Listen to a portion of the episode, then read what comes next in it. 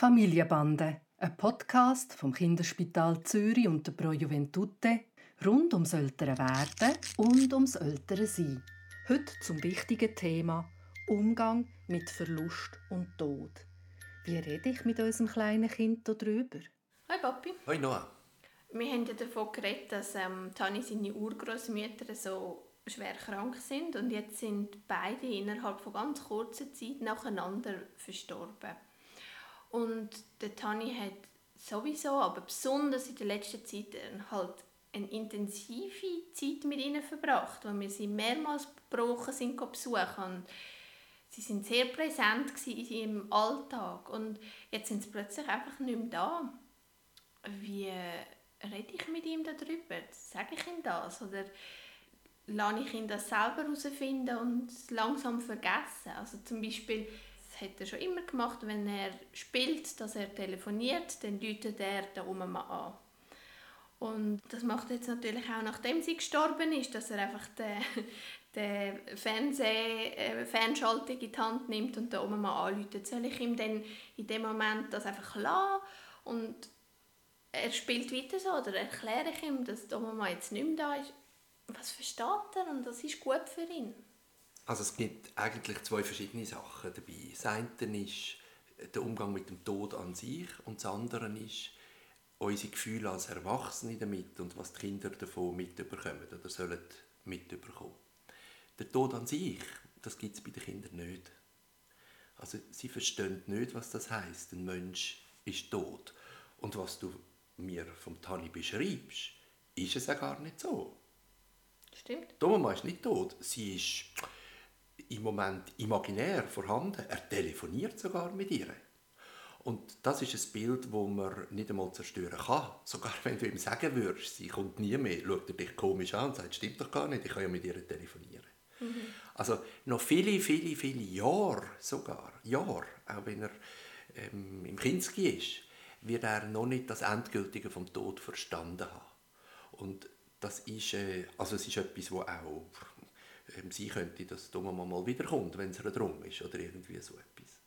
Also von dem her glaube ich, würde ich die Endgültigkeit vom Tod als ein äh, unangenehmes Geheimnis von uns Erwachsenen sein und sicher nicht mit dem Tani teilen.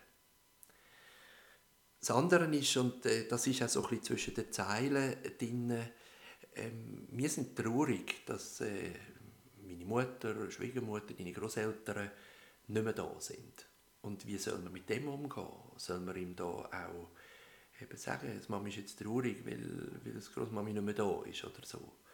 Und ich glaube, da machen wir uns viel zu viel Gedanken vor den Kindern. Sie spüren unsere Gefühle einen Weg. Einen Weg. Und das Blödste, was man machen kann, ist sich verstellen und so tun, wie wenn, man, wie wenn nichts wäre oder fröhlich wäre. Dabei sieht sie einem innen ganz anders aus. Und ich glaube, die Kinder können viel eher mit diesen mit diesen Gefühlen umgehen, auch wenn sie nicht angenehm sind für sie. Aber dass sie merken, die Mami ist ehrlich mit mir und tut sich nicht verstellen. Aber das heißt, da würde ich in dem Fall ihm nicht erklären, warum ich traurig bin, sondern einfach sagen, ja, ich bin jetzt traurig und ähm, äh, ich muss jetzt irgendwie brüllen wegen dem oder so. Ich würde ihm schon sagen, warum du traurig bist, aber nicht den Anspruch haben, dass er das wirklich versteht. Er wird dann vielleicht sogar jemandem sagen, dass Mama ist traurig, weil die Oma gestorben ist. Aber er weiß nicht genau, was das bedeutet. Mhm. Und was ist denn, also eben, dass ich ihm das Spiel mit, äh, mit der Oma mal anrufe, das verstehe ich. Aber was ist jetzt, wenn wir an ihrer Wohnung vorbeifahren und er sagt, er will zu der Oma gehen, das kann er nämlich sehr gut einordnen, dass das die Wohnung von der Oma ist.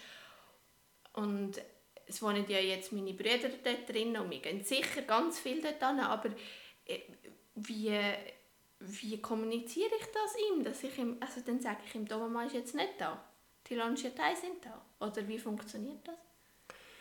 Also du kannst ihm sagen, die ist gestorben und dann wird er den Ausdruck aufnehmen und viel, viel später wird er den auch mal verstehen. Aber für ihn ist äh, die Mama einkaufen sie ist im Moment gerade weg und, äh, und sie ist kein lang weg. So. Aber er wird das, wie gesagt, nicht wirklich verstehen. Und alles andere würde ich so alltags- und realitätsnäher machen, wie es geht. Wenn du kannst raufgehen mit dem «Soll er das?» und dann wird er vielleicht staunen, weil es jetzt anders aussieht. Also man muss sagen, es sind jetzt auch schon ein paar Monate vergangen, seit sie gestorben sind. Oder zumindest ein paar Wochen, bis sie, seit sie verstorben sind. Und von dem her wächst Tani auch in die neue Situation hinein. Er wird sie auch vergessen mit der Zeit, aber das braucht alles seine Zeit und jetzt sind sie ja noch präsent und er spielt auch noch mit ihnen virtuell. Du gibst ihm viel mehr Kredit, als ich das jetzt intuitiv gemacht habe. Also ich, ich finde, er ist wahnsinnig einfühlsam, wenn er merkt, dass, eben, dass ich traurig bin. Dann kommt er und streichelt er mich und das sehe ich. Aber ich hätte jetzt wirklich wahrscheinlich ähm, ihn verschont von dem. also von über den Tod reden, ihm meine Trauer erklären und so weiter. Aber es macht Sinn, wenn du sagst, für ihn ist das ja nicht das Gleiche wie für mich. Dass er, er sieht nicht dabei, dass es eben etwas Endgültiges ist, sondern er versucht zu verstehen, was jetzt die Situation ist, die neue Situation. Ich versuche ihm dabei zu helfen, indem ich einfach möglichst ehrlich und alltagsnah bleibe. Und er tut dann das weg und läutet die Mama wieder an.